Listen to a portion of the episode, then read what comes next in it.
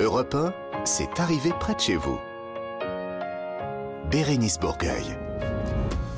Bonjour tout le monde, vous savez que c'est une bonne nouvelle à chaque fois de vous retrouver, mais il y a encore mieux que ça comme bonne nouvelle. Tout d'abord, la bonne nouvelle, c'est que je suis toujours accompagnée dans cette arrivée près de chez vous sur Europe 1 par Roland Pérez. Et oui, bonjour, bonjour à tous. Bonjour Mathilde Tintouin. Bonjour tout le monde. C'est comment lui Ah oui, Laurent Barra. Je plaisante, je plaisante. La toute bonne nouvelle, c'est qu'on va pas être que quatre. Il y aura plein, plein d'autres euh, personnes qui vont venir euh, nous rejoindre. Mais la toute, toute, toute, toute bonne nouvelle, c'est pour vous qui nous écoutez. À la fin de cette émission, il y a un quiz actu. Vous savez ce qui a gagné aujourd'hui Allez, Mais un petit voyage en rivière ou pas vénards Un séjour dans une des Thalasso Valdis Oh là Resort. là, Je voulais une en plus. Ah mais non, mais ben voilà, ben, il fallait faire ça sur la liste du Père Noël. Un séjour de deux jours, vous allez pouvoir euh, prendre le temps de penser à vous pour euh, évacuer votre stress. Parce que oui, nous savons que vous êtes stressé. Oui. Là, c'est samedi, vous commencez à vous détendre. 16 heures passées de quelques minutes, vous êtes de plus en plus détendu. Donc ça va aller. Mais, mais à partir de lundi, tout ce stress va revenir. Évidemment, vous allez pouvoir l'évacuer grâce à ce magnifique cadeau. Vous pouvez vous inscrire au 39 21 ou via tous les réseaux sociaux europe1.fr de toute façon. Je vous parlais de nos petits camarades. Il y aura dans quelques instants Julien Pichenet qui se prépare à nous dire bonjour, Nicolas Beutars, Clara Léger vient nous parler des réseaux sociaux, Stéphanie Loire de musique et plus spécifiquement d'un spectacle consacré à Jean-Loup Dabadi. Audrey Merveille nous parlera de la... des tendances. Mais chut, chut. La surprise. Je n'en dis pas plus. Mmh, pas- Chut. Avec vous, la Mathilde. on- tendance, chut. Mhm, Exactement. On va partir à Rouen pour l'ouverture d'un bar. Tiens, c'est pas vrai. Eh ouais, mais vous allez voir. hein, Ouais, faites pas ouais, trop ouais, les malins. Bientôt Non. la Saint-Valentin, Roland. J'avais dit qu'on bon, On n'allait la fêtait pas on n'allait pas forcément. dévoiler ça euh, devant tout le monde, Non. mais c'est une décision in- insolite également. Et oui, qui parle d'amour. Ah bah Je peux évidemment. rien dire de plus. Oh, me fait c'est ses beau. petits yeux de biche. Peut-être de mariage. Ah, vous reconnaissez mes yeux de biche Oui. oui. ouais. Peut-être de l'amour, du mariage ou du divorce. Des belles histoires. La vie, quoi. Eh ben, exactement, la vie. Euh, je vous le disais, toutes les bonnes nouvelles, c'est pour commencer cette émission. C'est arrivé près de chez vous, 16h, 18h sur Europe 1. Dans quelques secondes, Julien Pichenet. Bérénice Bourgueil sur Europe 1, proche de chez vous et près de chez vous. Vous l'avez peut-être déjà vu sur les réseaux sociaux, ils s'entraînent. Oui. Ils s'entraînent. Il y a- il y a- enfin, c'est- pas, on dit pas bonjour comme ça à la façon de euh, Julien. Il y a toute une préparation euh, avant. Il est très bizarre ce Et monsieur. donc, mais non, non, non, mais, mais C'est vrai, bien, si, si, c'est vrai. Non, non, non, c'est un sportif de haut niveau, le sportif de haut On niveau l'attend, on l'attend, on l'attend. ce bonjour. Bonjour Julien. Bonjour J'en fais pas bien. un peu trop quand même. Non, il dort bien. Non, Oh là, non, ça va vous, ah, pouvez bon. compter sur nous. Ah, non, Ah, vraiment, ah, non, non, non. Et puis surtout, on en parlerait. Ah, si bah si non, se non, passait non. un truc. euh, On, on est tout à fait franc et honnête, vous le savez. Euh, on a découvert une toile extrêmement précieuse dans une petite commune des Yvelines, Julien. Oui, le maire des Brévières, c'est un village de 1200 habitants situé dans les Yvelines, était loin d'imaginer que son fief renfermait un tableau d'un célèbre peintre du 19e siècle. Enfin, célèbre pour les initiés, hein, parce que moi je ne connaissais pas Benjamin Ullmann, je ne sais pas si vous le connaissiez. Bien sûr. Euh, il est très coté. et ce tableau était en fait sous son nez, sous le nez du maire. Il était dans son bureau depuis plus de 20 ans. Personne ne savait que ce tableau avait énormément de valeur. C'est la fille du peintre en question qui en avait fait cadeau à la ville. Mais bon, bah, c'était passé un peu inaperçu visiblement. Et, et là, il y a quelques temps, bah, quelqu'un enquêtait un peu sur ce tableau qui s'appelle Labourage. Et il se trouve qu'il coûte une fortune à la municipalité. On pensait, je cite, que c'était une vieille croûte, parce que le tableau est moche. assez, assez sombre, plutôt, euh, Il a failli se retrouver en brocante. paysage dans le noir comme ça, on voit pas, on voit pas très bien. Il faut le restaurer, c'est ce qu'ils vont faire. Ils ont appris donc que ça valait de l'or. Ils sont parvenus à le faire classer au monument historique et maintenant le tableau va être restauré avec l'aide des écoles du coin et des habitants. Donc moralité, faites attention si vous avez des tableaux euh, chez vous, voilà aux vieilles croûtes entre guillemets. Vérifiez, appelez des experts. Une histoire qui commence mal, mais évidemment parce que c'est avec vous qui se termine bien, Ah Julien. oui, sinon ce serait pas dans le journal des bonnes nouvelles. Évidemment. La bonne nouvelle là, c'est que les réseaux sociaux peuvent quand même parfois servir à quelque chose. Ah bon Il y a quelques jours, un jeune homme de 14 ans a été oublié sur l'aire d'autoroute de Roquemort, dans le Gard, sur l'A9. Il était Ah, avec ses voilà, parents. je me souviens, j'ai maintenant mon fils. Ah non, non, non, non, non, Non, je plaisante, je plaisante. Il était avec ses parents, il est allé aux toilettes dans cette aire d'autoroute, il est sorti, et là, ses parents étaient partis non. sans lui, il l'avait oublié. Mais Son non. téléphone portable de l'ado était resté à l'intérieur de la voiture. Il connaît pas par cœur. Ça, c'est un drame aujourd'hui. On connaît pas par cœur Ouais, le numéro, de, ouais, euh, ouais. de ses parents, donc il pouvait même pas appeler d'un fixe ou emprunter un téléphone portable. Mais les gendarmes étaient là. Ils sont tombés sur l'ado, ont vu qu'il était un peu paumé. Il a expliqué sa situation. Ils ont tout de suite eu l'idée d'utiliser les réseaux sociaux. Ils sont parvenus à contacter Non, des mais- proches, des parents qui eux-mêmes ont prévenu les parents, etc., qui Mais- ont fait tout de suite demi-tour. Non mais un ado de 14 ans, je suis désolée, on peut pas l'oublier. On aimerait c'était volontaire. l'oublier, Oui. mais on ne peut pas Mais il y, a- il l'oublier. y a comme un vide dans la voiture à un moment donné. Mais c'est ça. Je sais pas s'ils s'en étaient rendu compte au moment où on, on les a appelés. Effectivement, l'histoire ne le dit pas, mais ça paraît quand C'est même c'est un peu le fou. hein. scénario de Maman, j'ai raté l'avion. Oui, c'est ça. Mais c'était peut-être un ado très calme, très discret. en Ah voilà, c'est trop discret. Volontaire aussi. Euh, une Pas belle. Initiative à Rennes avec un projet nommé Aquarius. Oui, à l'origine de ce projet repéré par le quotidien 20 minutes, des étudiants euh, en, STAPS. Le principe de ce projet, aider une dizaine de jeunes migrants mineurs à vaincre leur peur de l'eau et leur apprendre à nager, beaucoup ont été traumatisés par euh, leur traversée de la Méditerranée. Ils ont été euh, hantés souvent par des images terribles de ce qu'ils ont vécu. Alors avec douceur et pédagogie, les étudiants leur apprennent à se familiariser avec l'eau dans une piscine de Cesson-Sévigné. C'est près de Rennes. Les cours se déroulent dans la joie et la bonne humeur et c'est grâce au jeu qu'ils retrouvent confiance en eux, gage pour s'insérer, se réinsérer pleinement dans la société. Eh bien voilà, ben merci beaucoup euh, Julien pour euh, toutes ces bonnes nouvelles. Euh, on vous retrouve évidemment la semaine prochaine avec euh, un entraînement d'une semaine bien sûr. C'est deux jours, deux jours d'entraînement. Deux jours. euh, Le jeudi et le vendredi, je m'entraîne pour le samedi. Il faut faire des belles et, semaines et, quand même. euh, hein. stretching le dimanche. Et après, je me repose. Mise au vert, mise au vert. Au revoir Merci beaucoup Julien, c'était Julien Pichenet sur Europe 1. Europe 1, c'est arrivé près de chez vous. Bérénice Bourgueil. Et dans l'équipe, il y a euh, toujours Laurent Barra, Roland Pérez et Mathilde Mathilde. Alors, Ouais. c'est vrai que depuis le, le- le début de cette aventure, à un moment donné, on a tous été un petit peu catalogués, surtout vous. Oui, Vraiment Voilà. toujours pas compris pourquoi. Mais voilà, pas, bah, bah, écoutez, vous cherchez un petit peu, vous allez nous emmener à Rouen et nous parler d'un nouveau bar. Mhm. euh, Allez, allez, allez, suivez la, la fin de la phrase, s'il vous plaît. Bar à céréales. Merci. Je parle pas de houblon. Bah, voyez la réaction Mais il y a toujours le mot bar quand même dans votre Ouais. truc. hein. Oui, Bar bah, à excusez-moi, céréales. j'y peux rien si ça se passe, ça s'appelle comme ça. Non, mais c'est quoi, c'est-à-dire ex- Explication. Alors, eh ben oui, Ouais. c'est des céréales comme celles qu'on mange le matin dans un bol avec du lait qui font du bruit là quand on verse Mhm. euh, le lait dessus. Il y a parfois un peu de blé dedans, mais c'est des vraies céréales, les trucs du petit déjeuner, Voilà. qui font du bruit. Voilà, vous voyez ou pas Oui, Vous oui, êtes oui, tout à adepte fait. Bon, Non, oui. Alors heureusement, Audrey Merveille n'est pas encore dans le studio parce que je me ferais lyncher sur mon niveau de tendance, mais en même temps, c'est pas mon job à moi. hein. Alors moi, là, le 12 février 2022, je découvre stupéfaite que les bars à céréales, c'est tendance depuis des mois et qu'il y en a plusieurs en France. Alors évidemment, Roland les fréquente Bah oui, assidûment. vous voyez mon petit ventre euh, bedonnant. Je ne me serais pas permise. Mais c'est donc plutôt à vous, euh, Laurent, et à Bérénice, que je vais expliquer donc ce que sont que ces bars à Bah, céréales. ce sont des bars où on mange euh, des céréales, ou des- où on mange des Bien joué, de Sherlock céréales. Holmes. Et maintenant, on mange des céréales. Ah, voilà. Oui, enfin bon, moi j'étais un peu bloquée aux tartines euh, café euh, du zinc le matin comme seule possibilité Ouais. du petit déjeuner en dehors de la maison. Et pourtant, là, dans ces bars, il y a des dizaines et des dizaines de céréales venues parfois du monde entier, qu'on mélange ou pas, sur lesquelles on peut ajouter des laits. Oui, parce que le lait, ça dépend si vous préférez faire traire une vache ou un ou un- soja. ou un soja. voilà. Et par là-dessus, vous ajoutez ce qu'on appelle des toppings. Vous voyez bien sûr ce que c'est, des Oui, toppings. oui, oui, des petits, ouais, suppléments de couleur euh, bien sucrés. Exactement. Alors on peut mettre du chocolat, du crunch, des M&M's, des Kinder Bueno, des Oreos, des chamallows, des chocobons. Je cite toutes les marques, hein, comme ça on n'a pas de problème. Ça y est, j'ai pris 2 kilos rien qu'en disant tout ça. Mm. Bref, c'est totalement régressif. D'ailleurs, la clientèle, bon bah voilà, hein, c'est Roro, hein, Ouais. les grands enfants de 25-35 ans qui se mettent en mode ado qui fait des bêtises, dans une ambiance euh, limite on a envie d'y aller en pyjama licorne. D'ailleurs, ce sont souvent des endroits où euh, le décor est aussi euh, assez régressif. On joue la carte vintage à fond, manga, jeux vidéo, dessins animés, bref, c'est Instagrammable à mort. Ah, surtout, voilà. Bien sûr, c'est un endroit où on fait des likes. Vous imaginez entre votre bol de toutes les couleurs, le décor en pluche ou je ne sais quoi derrière.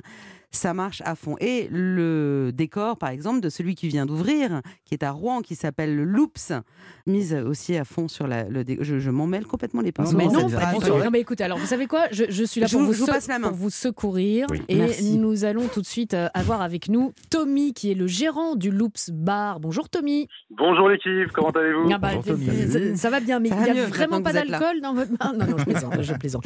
Alors, vous avez en- entendu euh, Mathilde. euh, Est-ce qu'elle a tout bien décrit. Est-ce que vous voulez euh, nous raconter la genèse de, de cette histoire du Loops Bar? Déjà, le nom Loops, c'est c'est les, les Alors, le céréales nom, rondes, le- là. alors la genèse, moi, c'est euh, un concept qui est, qui est- qui est né en Angleterre en 2015. Ouais. Et, euh, le premier bar à céréales s'appelait le, le Serial Killer. C'est un jeu de mots, Serial Killer.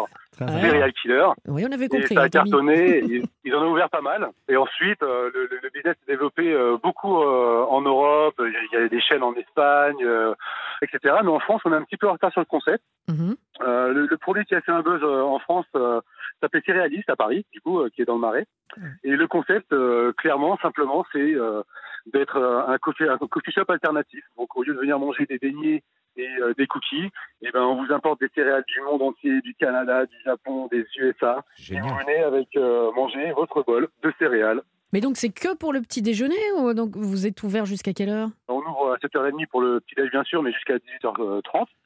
Et euh, c'est euh, du all-day breakfast, tout à fait. On fait des, des céréales importées. On a également des options euh, un peu plus healthy si vous venez accompagné de quelqu'un qui ne veut pas manger que du sucre. Donc on fait des bols vitalité à la saille, des yaourts grecs, etc. Ah ouais. Mais notre produit d'appel, clairement, c'est des céréales introuvables. Par exemple, on a des céréales Prince, on a des céréales Dinosaurus, on a des Lucky Charms, euh, des céréales euh, Puff, Oreos. Oh. C'est vraiment une, une grande découverte. Vous colorez votre lait.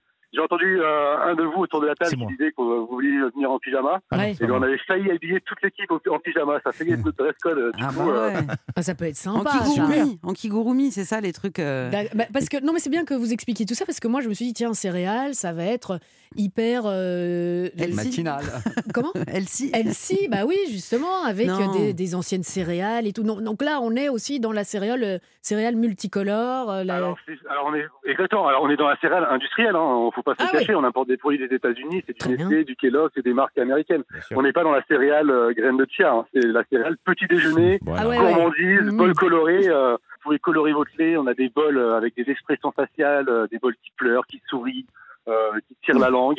Et euh, le local est top. Le local, c'est vraiment de la pop culture. euh, Non, non, mais Tommy, à un moment donné, c'est vrai que allez, pendant tout le restant de la semaine, on se mange des brocolis vapeur et tout. Ah bon machin. Bien et puis il y a un jour où, euh, où on fait péter, hein, si je puis me permettre. Il y a Roland Pérez qui voudrait vous poser une question, Oui, Tommy. oui, Vos clients, alors justement, elle nous parlait du profil un peu du client Mhm. euh, habituel, mais c'est quoi? C'est des familles, c'est des, c'est des jeunes, c'est des couples, c'est des femmes? On avait prévu euh, une clientèle étudiante, vu que Rouen est une ville euh, Ouais. très dynamique et très étudiante.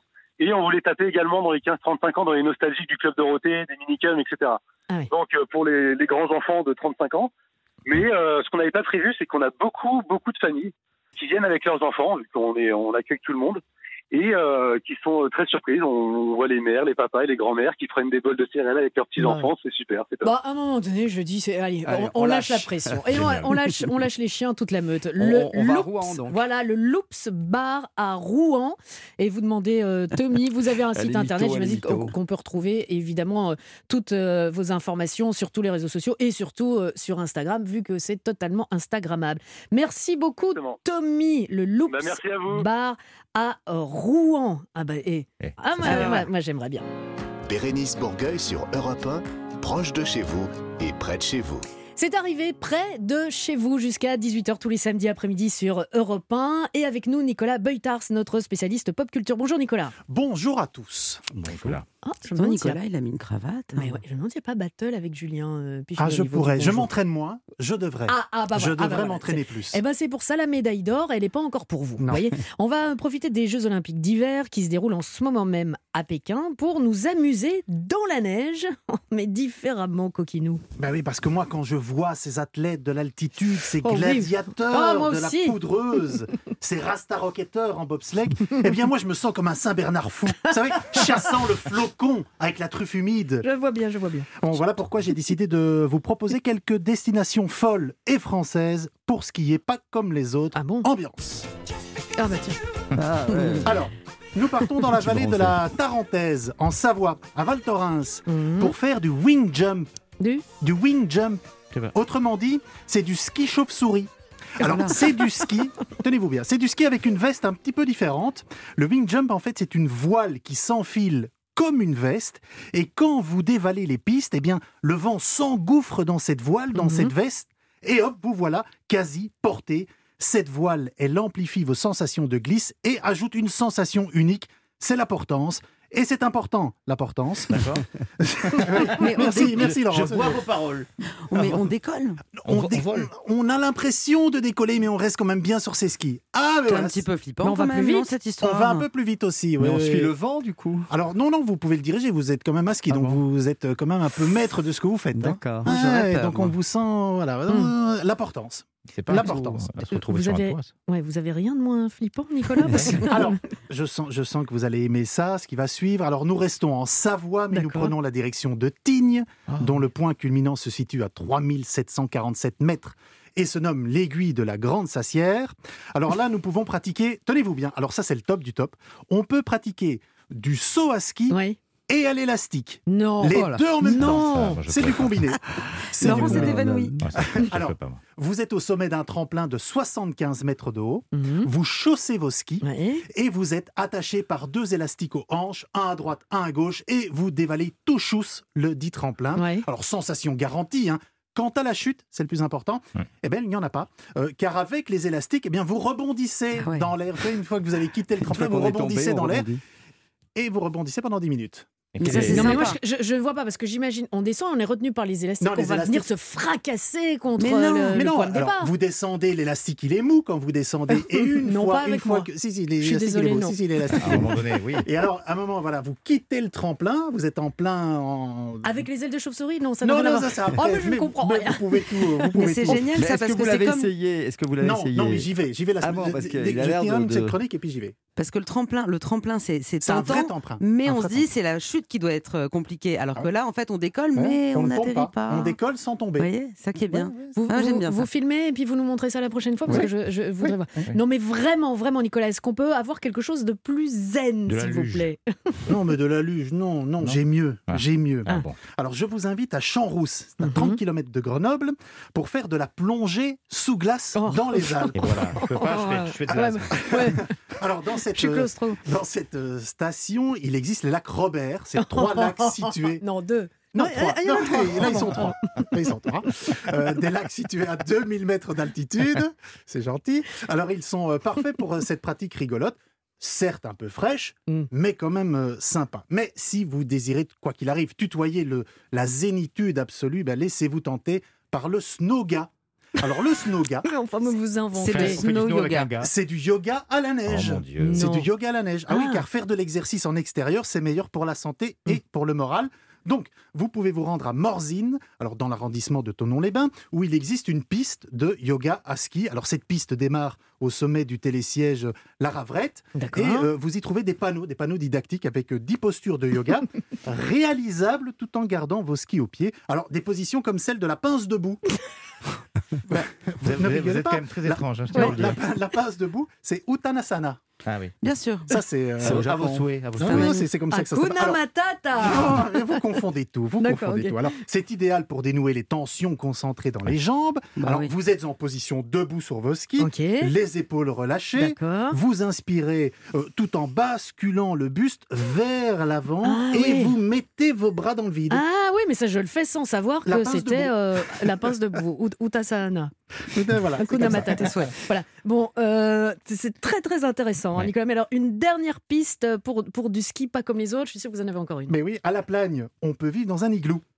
Alors, il fait entre 0 et 4 degrés. C'est un peu. À l'intérieur. Ouais. À l'intérieur. À l'intérieur, Ah oui, quand à l'intérieur. Mais c'est chouette. hein, c'est chouette quand même. Oui. Alors, pour briser Ah, euh, cette ambiance glaciale, eh bien, on vous propose de, de vous rouler sur des pots de bêtes. Mais des pots de bêtes synthétiques. Ah bon? Et on vous prête des sacs de couchage grand froid. Ça peut aller jusqu'à moins 20. Je Ah, rappelle d'accord, que dedans, il fait entre 0 et 4 Ah ouais, degrés. Alors, notez que pour réellement réchauffer l'atmosphère, il existe un bar. Voilà. Un bar de glace.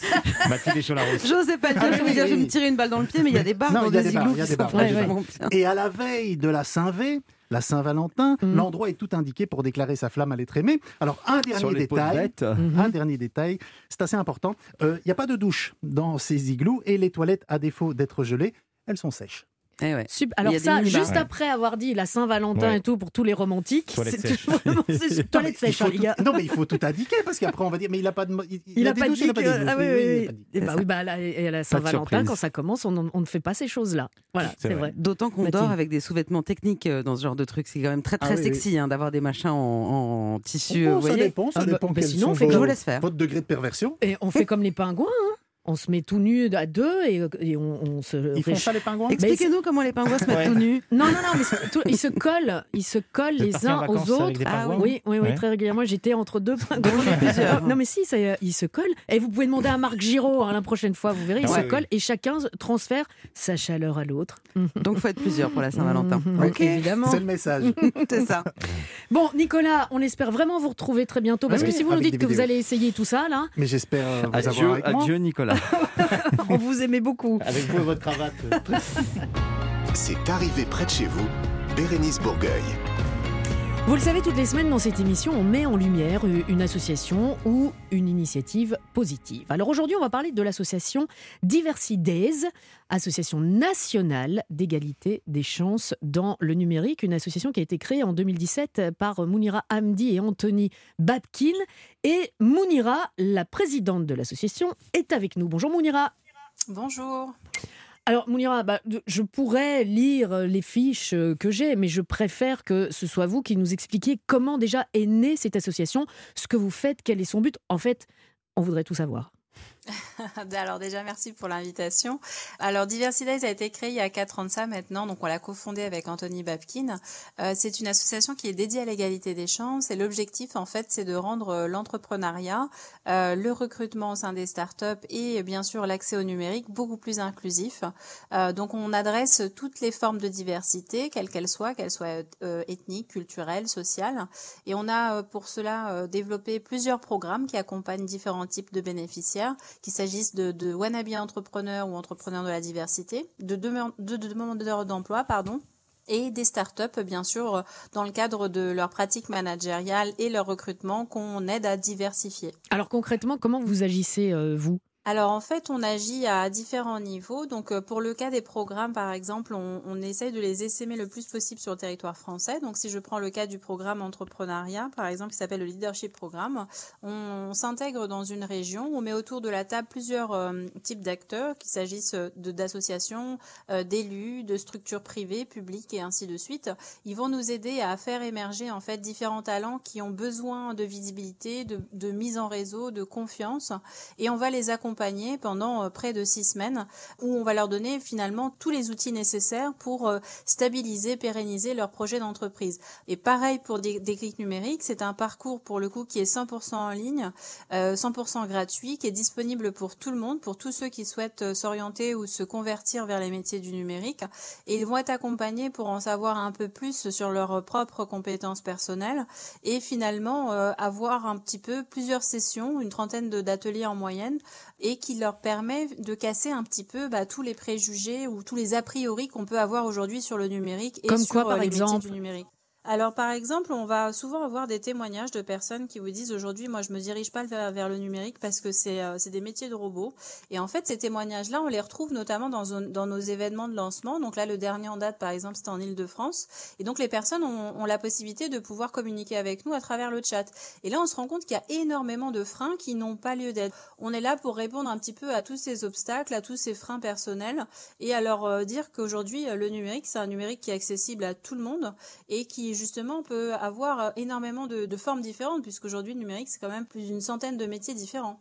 Laurent, Laurent Barra, une question pour vous. Oui, bonjour. Le, le numérique n'est souvent pas accessible, enfin, dans la pensée générale, aux salariés qui ont dépassé la cinquantaine. Est-ce que, justement, vous avez beaucoup de gens de cette euh, catégorie d'âge?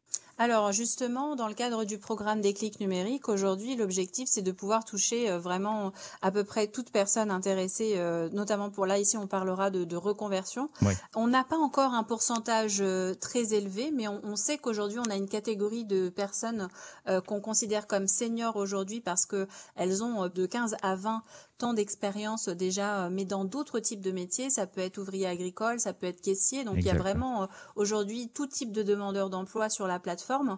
On a euh, un pourcentage grandissant, bien entendu, sur différentes éditions parce que tout dépend aussi du travail fait sur le territoire local. Nous, il y a, il y a Pôle Emploi qui nous accompagne au niveau national et au niveau local et ça nous permet aussi de pouvoir toucher et de sensibiliser ces personnes-là, mais avec des éléments de langage différents. Mais on se rend compte qu'on a encore beaucoup de chemin à parcourir parce que euh, le, le pourcentage reste euh, aujourd'hui euh, aux alentours de 10 à 15 euh, dans les bénéficiaires du, du programme. Donc on a encore pas mal de choses à faire.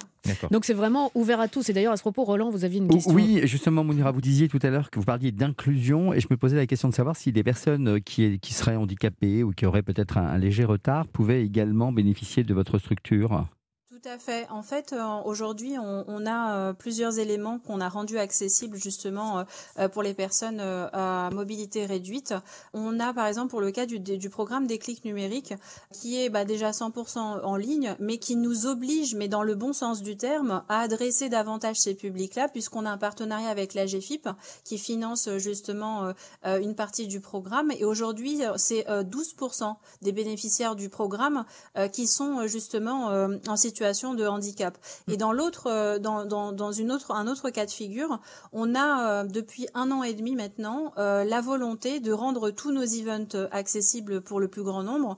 Et donc, on a mis en place à la fois la vélotypie et l'interprétation en langue des signes obligatoire dans tous nos événements. Donc, euh, c'est vraiment euh, le plus important pour nous aujourd'hui. Eh bien justement, en parlant d'événements, les 10 et 11 mars prochains, vous organisez un booster pour les femmes qui veulent entreprendre. Ça se passe comment? C'est quoi? C'est Déjà, c'est gratuit, mais c'est quoi ce genre d'événement? C'est un bootcamp. On avait euh, à peu près euh, développé la même opération il y a deux ans de ça maintenant. Aujourd'hui, bah, on se rend compte que les opportunités numériques, elles bénéficient pas forcément à tout le monde, comme on a, pu l'évoquer justement euh, précédemment. Donc, euh, on avait accueilli une centaine de personnes il y a deux ans de ça sur euh, une journée euh, qui avait été euh, vraiment euh, très très agréablement euh, euh, accueillie par euh, les femmes du du, vin- du 20e puisqu'on s'était implanté justement dans le 20e arrondissement.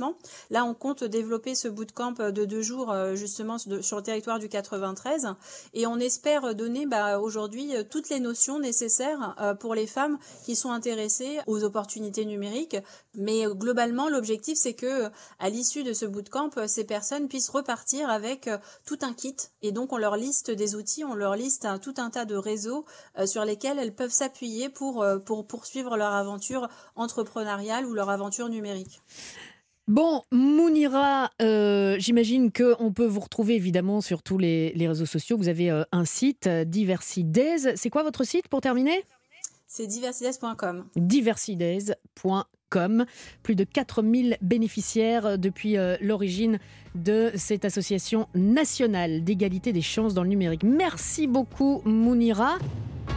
C'est arrivé près de chez vous, Bérénice Bourgueil.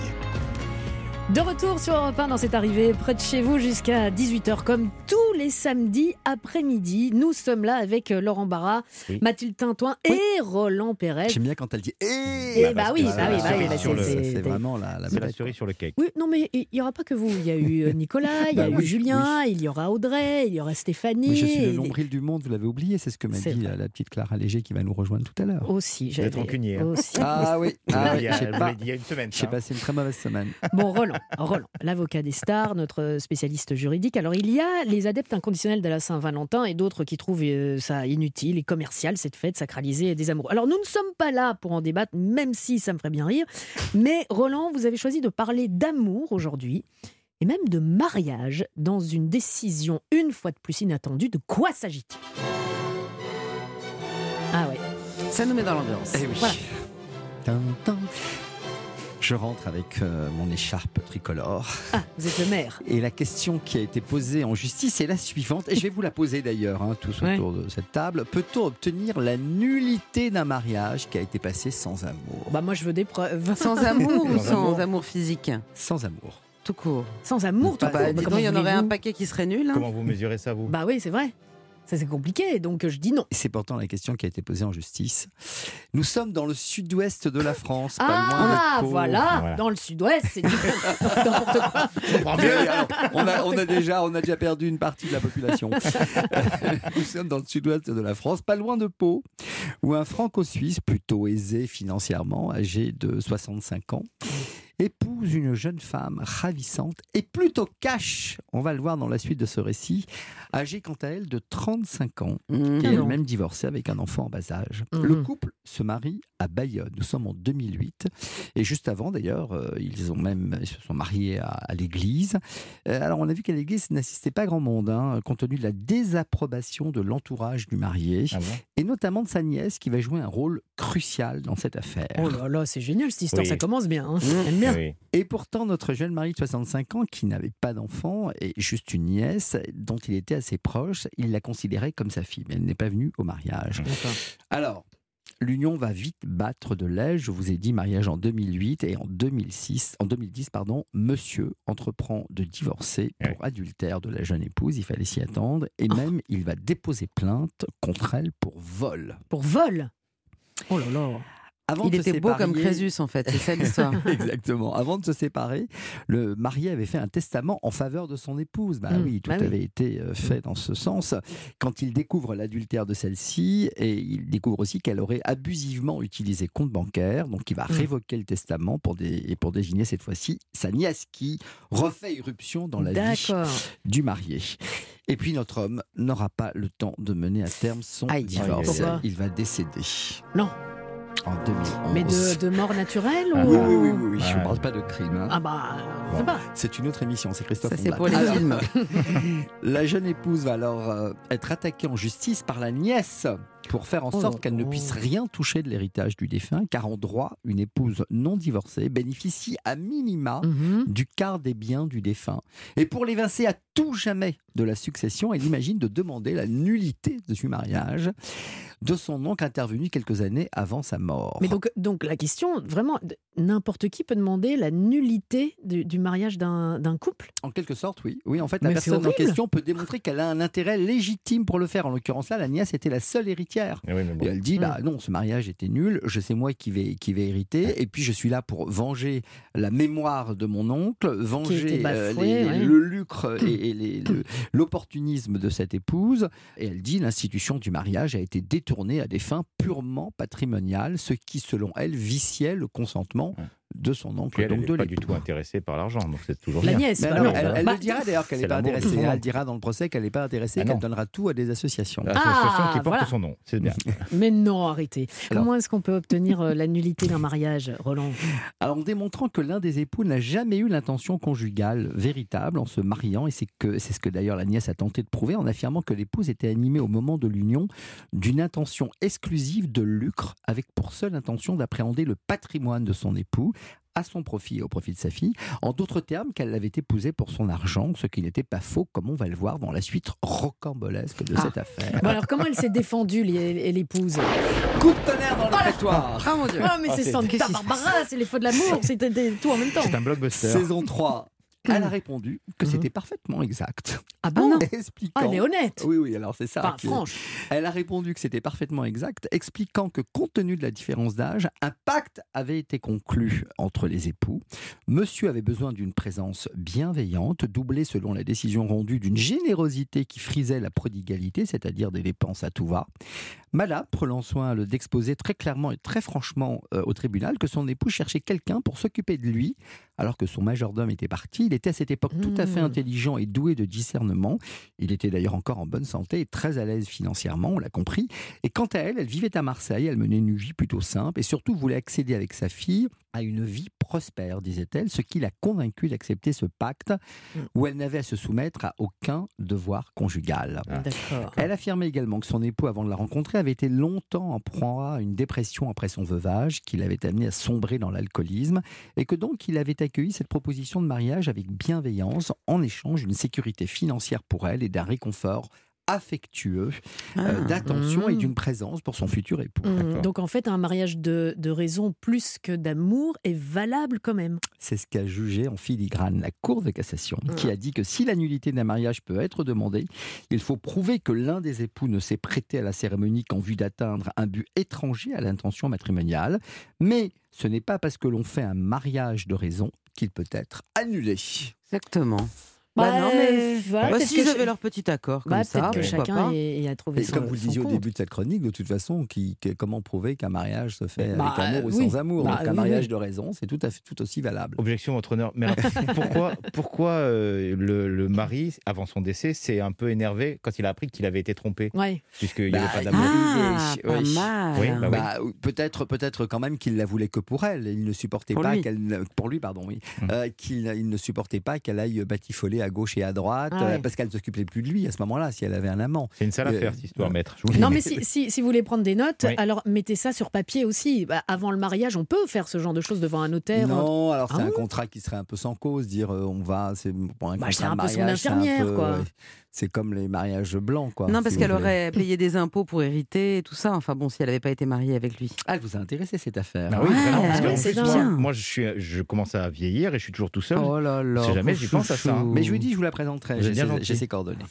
Europe 1, c'est arrivé près de chez vous. Bérénice Bourgueil. Alors, on vous avait prévenu, c'est l'heure de faire un petit point sur les RS, les réseaux sociaux, avec vous, Clara Léger. Bonjour Clara. Bonjour Bérénice, bonjour tout le monde. Bonjour. Coucou. Donc voilà, c'est vrai, vous l'aurez compris, chaque semaine, j'investigue à la sueur de mon front sur Internet pour vous ramener la crème de l'excellence du web. Mhm. Ça, c'est la version officielle. En vrai, je passe mon temps à zoner sur les réseaux sociaux en quête de sujets croustillants à- à vous, euh, à vous trouver. D'ailleurs, j'ai une petite réclamation de la part des, des hautes autorités ici même. hein. Oui. Vous passez votre temps sur les. Je sais, c'est mal vu. Voilà, c'est très mal. On a votre historique. Je vous, je vous défendrai. C'est gentil, merci Roland. Bah, dis donc.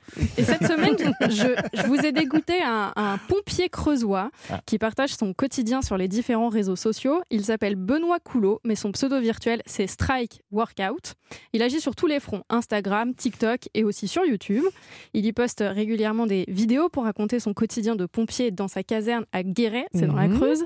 Il raconte Allez entre ça, autres les difficultés de son métier, comment il s'entraîne ou encore des tutos utiles avec les gestes pour les premiers secours. Mhm.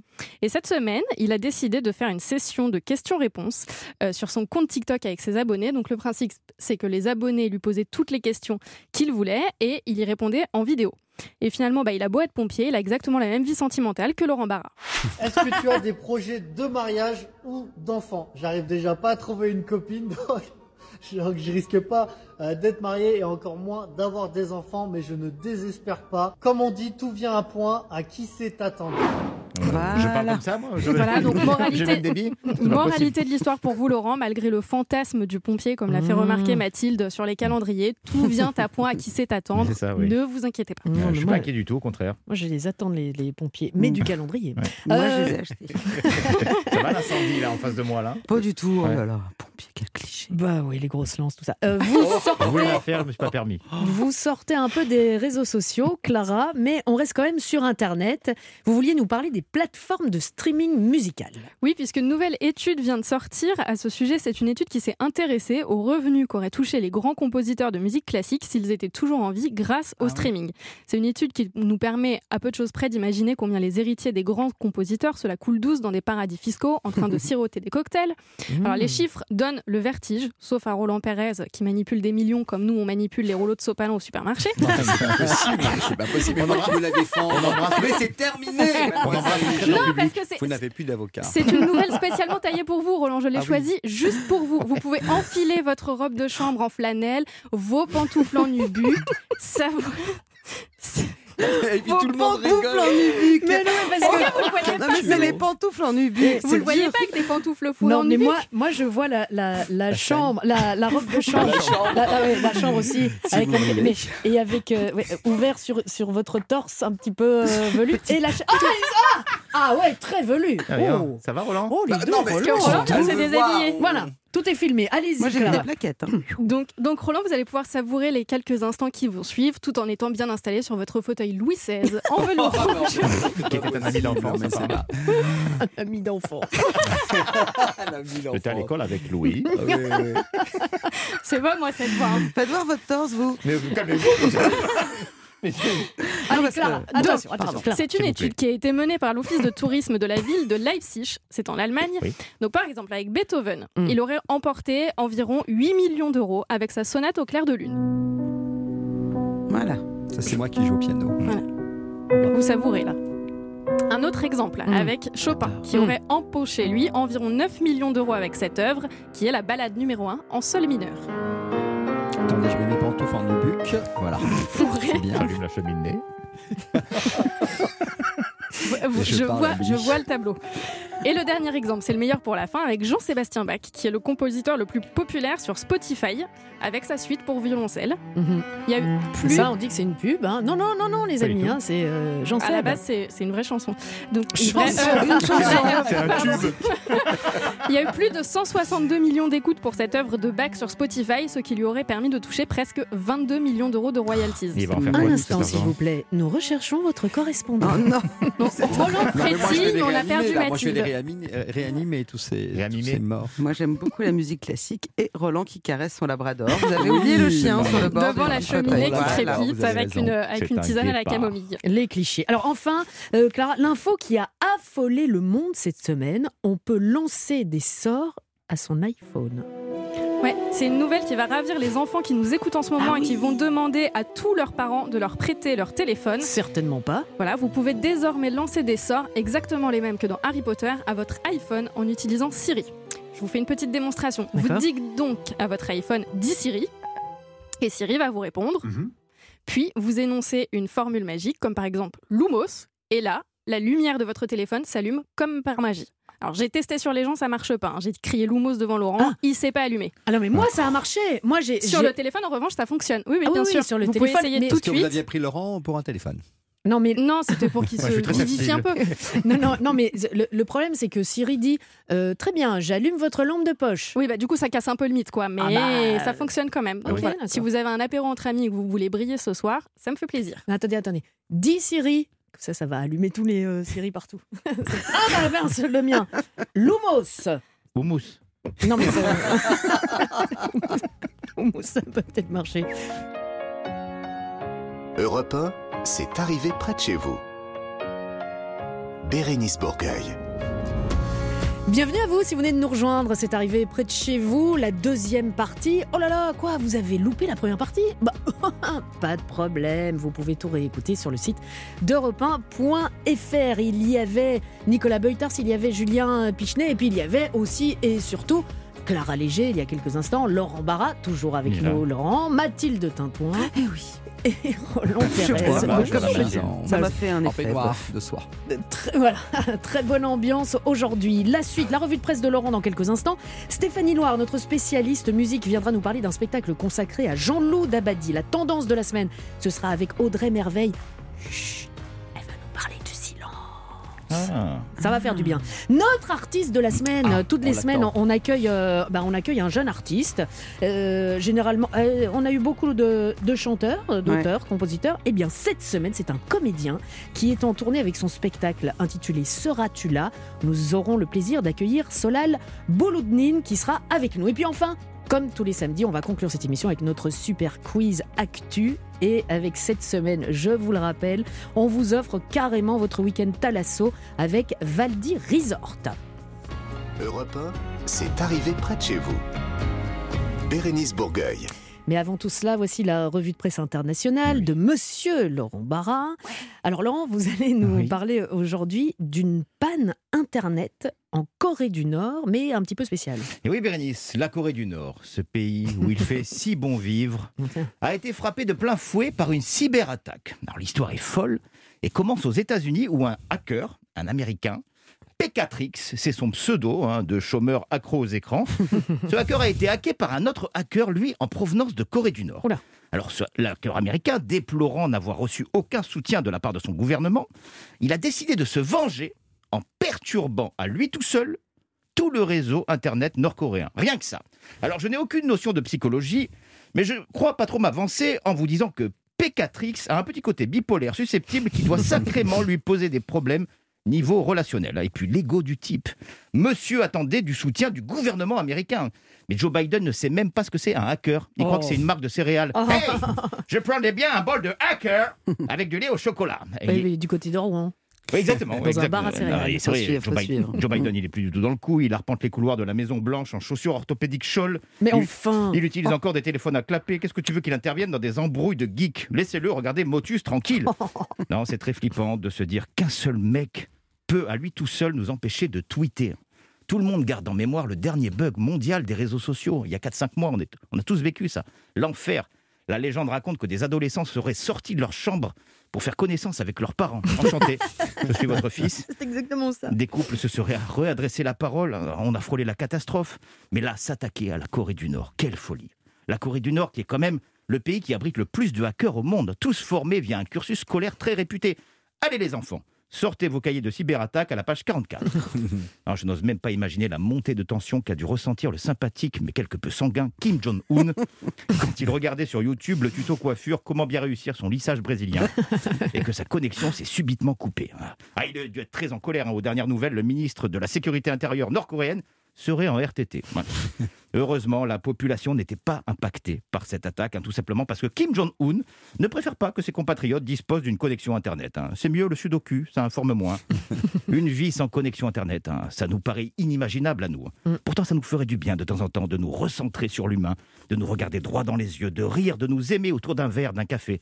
Et pourquoi pas autour d'un bon bol de hacker. Laurent, vous allez maintenant nous parler d'un véritable petit génie. Exactement, Bérénice. Alors dans cette histoire, pas de hacker, pas de Mhm. connexion Internet, juste le génie et l'imagination débordante de Dylan Elbig, un jeune Américain de 8 ans qui a écrit tout seul un livre de contes de 80 pages en 4 jours, qu'il a caché dans un rayon de la bibliothèque municipale de sa ville, et il est devenu, accrochez-vous bien, à la surprise générale, l'auteur le plus emprunté et le plus lu de toute la bibliothèque. Mais non. Véritable conte de fées que la story de cet enfant qui est depuis la fin du mois de janvier l'écrivain le plus célèbre des États-Unis, faisant même la une du New York Times. hein. Dans son livre, le garçonnet se met lui-même en scène, une histoire dans laquelle il voyage dans le temps euh, après l'explosion de l'étoile de son sapin de Noël. Alors Dylan Elbig est ce que l'on appelle un auteur old school, à l'ancienne, pas d'ordinateur, pas de manuscrit imprimé et relié. Lui, c'est juste un cahier, cahier euh, super conquérant. Et il a écrit son livre là-dessus. Et cette idée marketing géniale de virer les misérables de Victor Hugo dans la bibliothèque et de remplacer par son cahier à lui. Il fallait y penser, hein, et ça marche. Ça a marché. Un chiffre qui va vous faire halluciner depuis le début du mois de février. Pas moins de 50 personnes seraient sur la liste d'attente pour emprunter son livre. Et parce que l'histoire se déroule aux États-Unis, on ne pouvait pas passer à côté de la morale façon happy end. Ouais. L'aventure du petit garçon a fait boule de neige. D'autres enfants de la ville se sont mis à écrire. Un prix récompensant les jeunes meilleurs auteurs de la ville a été créé. Pas de surprise, c'est lui qui a gagné la première édition. Mais à l'heure du tout écran euh, aux couleurs bleues, rougissons de plaisir de voir à nouveau se noircir les feuilles blanches des cahiers de nos enfants. Ah non, mais c'est bien, c'est bien, c'est bien. Maintenant, j'aurais bien voulu avoir le manuscrit pour voir que, euh, les- comment c'est écrit. C'est pas fou, c'est pas fou, mais, apparemment ça a touché tout le pays et Au c'est niveau des- Ouais. Comment, il s'appelle Euh, Dylan Elbig. Dylan Elbig. Ah, les fautes d'orthographe, tout ça. mais- Non, c'est bien, c'est bien. Ça, c'est très, très, mignon, Très bien. très, bien, Ouais, très très belle histoire. Europe 1, c'est arrivé près de chez vous. Bérénice Bourgueil. C'est l'heure de parler de musique. Et je le ferai. Ah ouais, je le ferai à chaque fois parce que c'est un rendez-vous, un nouveau rendez-vous sur Europe 1 tous les dimanches. Elle est bonne musique. copine, elle est bonne Et c'est Avec, bien. non, avec bien, Stéphanie Loire. Oh, Voilà. Merci les amis, ça me fait si, plaisir. mais si. Mais vous savez que c'est un grand plaisir de vous retrouver tous les samedis. J'ai Ah, quand l'impression de venir en famille. De voilà. vivre alors, ici. alors, vous préférez le samedi ou le dimanche Ah non, C'est- comme choisir Vous entre mon votre- père et ma mère. Exactement. Arrêtez avec ces questions. ou entre deux enfants, mais moi j'ai fait mon choix. Euh, je plaisante. Stéphanie, on va parler musique donc. On va parler musique. Avant, je tiens à ma tradition. Bonjour à tous, bonjour Bérénice et salut les TLC. Vous vous rappeliez TLC, trio Grave. féminin R&B des années 90. Ça vous va pas mal, C'est- je ouais, trouve. c'est pas mal, c'est pas mal pour les trois filles. Les mecs sont un peu vexés, mais bon, tout va bien. C'est pas grave. On Moi, je vous. Bah On s'en fout des genres aujourd'hui. Voilà. Ah oui, C'est fini. Aujourd'hui, vous nous présentez, Stéphanie, un spectacle consacré à Jean-Loup Dabadi que nos auditeurs vont voir arriver près de chez eux bientôt. Exactement. Le spectacle s'appelle Dabadi ou les choses de nos vies et il retrace le parcours musical et cinématographique, pardon, très très riche, très très vaste de Jean-Loup Dabadi à travers son œuvre immense. Alors le nom de Jean-Loup Dabadi n'est peut-être pas très connu pour les, les plus jeunes qui nous écoutent. Je pense Mhm. aussi aux plus jeunes qui sont ici dans ce studio, bien Merci sûr. de penser à moi. Euh, m'a regardé, hein. les adolescents autour de cette table. Mm. Pourtant, Jean-Loup Dabadi, il était parolier prolifique, il a collaboré avec les plus grands de la chanson française, pour qui il a signé une myriade de tubes. Michel Polnareff, Mireille Mathieu, Claude François, Barbara, Juliette Gréco, Johnny Hallyday, Sylvie Vartan, Michel Sardou, Julien Clerc, Nicole Croisy, Jacques Dutronc, pour ne citer que, la liste est infinie. Euh, Il a même écrit un texte non chanté et sublime pour Jean Gabin, intitulé Maintenant je sais. Écoutez. Ah oui. C'était le début, c'était le printemps. Mais quand j'ai eu mes 18 ans, j'ai dit je sais. Ça y est, cette fois je sais.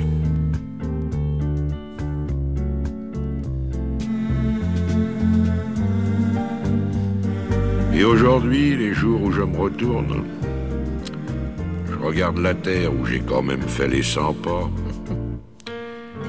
Je ne sais toujours pas comment elle Et voilà, je ne sais toujours pas nous non plus d'ailleurs. Jean-Loup Dabadi, il était parolier, scénariste, dialoguiste, écrivain de romans, journaliste, auteur de sketchs et d'adaptations au théâtre. Imaginez l'emploi du temps, la créativité, le talent de cet homme. Il était capable de passer de Claude Sautet à Patrick Juvet, euh, de Claude Pinoteau à Johnny Hallyday, c'est grand écart absolu. Euh, Dabadi, il aimait les montagnes russes émotionnelles. Il nous quittait malheureusement en 2020 à l'âge de 81 ans, mais il nous a laissé une multitude de tubes éternels dont il a été comme par exemple l'un des titres les plus connus de Michel Polnareff, On ira tous au paradis. Super. On ira tous au paradis. Je pense quand même qu'il y en a un paquet ici qui finiront en enfer hein, autour de cette table. Et vous pouvez les montrer du doigt. Je vois pas du tout. Moi, ne si je pas. passe euh, mon enfer avec vous, d'accord. Euh, Allons-y, allons-y, ça va vous. ça va super. Ce spectacle Dabadi ou les choses de nos vies, euh, c'est une révérence mais joyeuse et créatrice à Jean-Loup Dabadi, un spectacle musical écrit et interprété par Clarica, Messia et Emmanuel Qui est aussi à la mise en scène. Les dialogues et les chansons sont évidemment signés Jean-Loup Dabadi. Et on pourra le voir où et quand ce spectacle, Stéphanie? Alors, la première date, elle a lieu le 19 février prochain au couvent des franciscaines à Deauville. Euh, il passera par euh, Porte-les-Valences le 2 avril, puis Mortagne au Perche le 7 avril. Et les dates parisiennes, ce seront euh, au Théâtre de l'œuvre les 9, 11 et 12 avril. Il va y avoir une tournée dans toute la France aussi, je le précise. Vous avez On ira le voir. Ah, moi, je Ouais, vais ouais. aller bien sûr. sûr. Vous avez l'œil qui frise, là, vous préparez un coup J'ai préparé un sale coup. Alors Ah. j'avoue, j'avoue, parce qu'on a tous en tête quelque chose de Dabadi. Ouais. On, on a tous un bout de refrain, euh, une réplique de film, Mhm. un couplet d'une chanson. Et parce que je sais que vous êtes doctorant en blind test autour Oh, on va jouer. de, de cette table, Ah oui. on va jouer à Dabadi hors notre Dabadi. C'est très Ah, dur, simple. on vous joue une chanson, à vous de dire Si c'est Dabadi si ou pas. c'est Dabadi Mm. ou non, à gagner un panier garni d'adrénaline et d'estime de soi. Ok, C'est je- très joue beau pas. cadeau. c'est parti, premier titre, vous me dites Dabadi hors. Note Dabadi. Oh, note note Dabadi. Alors, chez Roland, on a notre Dabadi. Non, moi je dirais non. Et, alors, Et on moi, je dirais oui. Non, non. Et de oui. Et ben c'est les oui qui gagnent. Euh, C'est Dab- Jean-Loup Dabadi qui a, Ah. qui a signé euh, ce texte pour Michel Polnareff en 1977. En gros, si c'est génial, c'est Dabadi, et quand ça sera un peu moins bien, on Pas risquera. Ah bah, sympa pour les autres. Oui, oui, je t'aurais pas dû dire ça. Attention, Dabadi hors notre Dabadi. Note Dabadi. Note Dabadi. Ah, ça, bah alors ça, moi, je fais comme Roland. Bah, on a un expert. Non, non, il en a écrit une très belle de, Non. de- pour Sylvie qui C'est pas s'appelle Aimé, qui C'est est magnifique. absolument. Mais ça, c'est pas. Dabadi, hein. C'est pas Dabadi. Non, Mais ça là, c'est c'est pas Dabadi. pas Moi je dis pas d'Abadi. Là, c'est l'adaptation par Michel Mallory d'un tube de Sheena Easton. Voilà, exactement. Mhm. Euh, mais Ah je oui. savez qu'on avait un expert en. Ouais. qui- C'est impossible de, Ah de bah se non, tromper non, pour non, Roland. ouais. Allez, on continue. Naba- Dabadi hors notre Dabadi. Paf Ah, Dabadi, j'étais chanteur Non, c'est pas Dabadi. Alors, c'est quand j'étais chanteur, Michel Delpech, oui. Roland, C'est pas Dabadi. euh, vous dites pas Dabadi. Moi je dis Dabadi. Et, et, euh, et Laurent dit Dabadi. Bah, elle Euh, triche, elle moi, non, non, non, non, je triche pas du tout. Euh, si, moi je dis Dabadi. Eh ben, moi je vous dis note Dabadi. Oh, note Dabadi, Note il Dabadi. est drôle ce jeu ou pas Ça peut aller loin Mais, comme ça. mais, euh, ça nous fait écouter des bonnes chansons. et alors Ah c'est oui. qui Alors Euh, c'est qui C'est euh, Michel Delpech Ouais. et Jean-Michel Riva. Un titre qui a été publié en 75. On a le temps pour un dernier, euh, Oui, Dabadi oui, on va le Dabadi prendre. Allez, on y va. Dabadi or not Dabadi, écoutez bien. Dabadi. Dabadi. Dabadi. Dabadi d'une seule voix. Ah bah oui. Évidemment Dabadi. Non mais moi, quand- euh, moi ça me fait penser aux Flintstones, ça.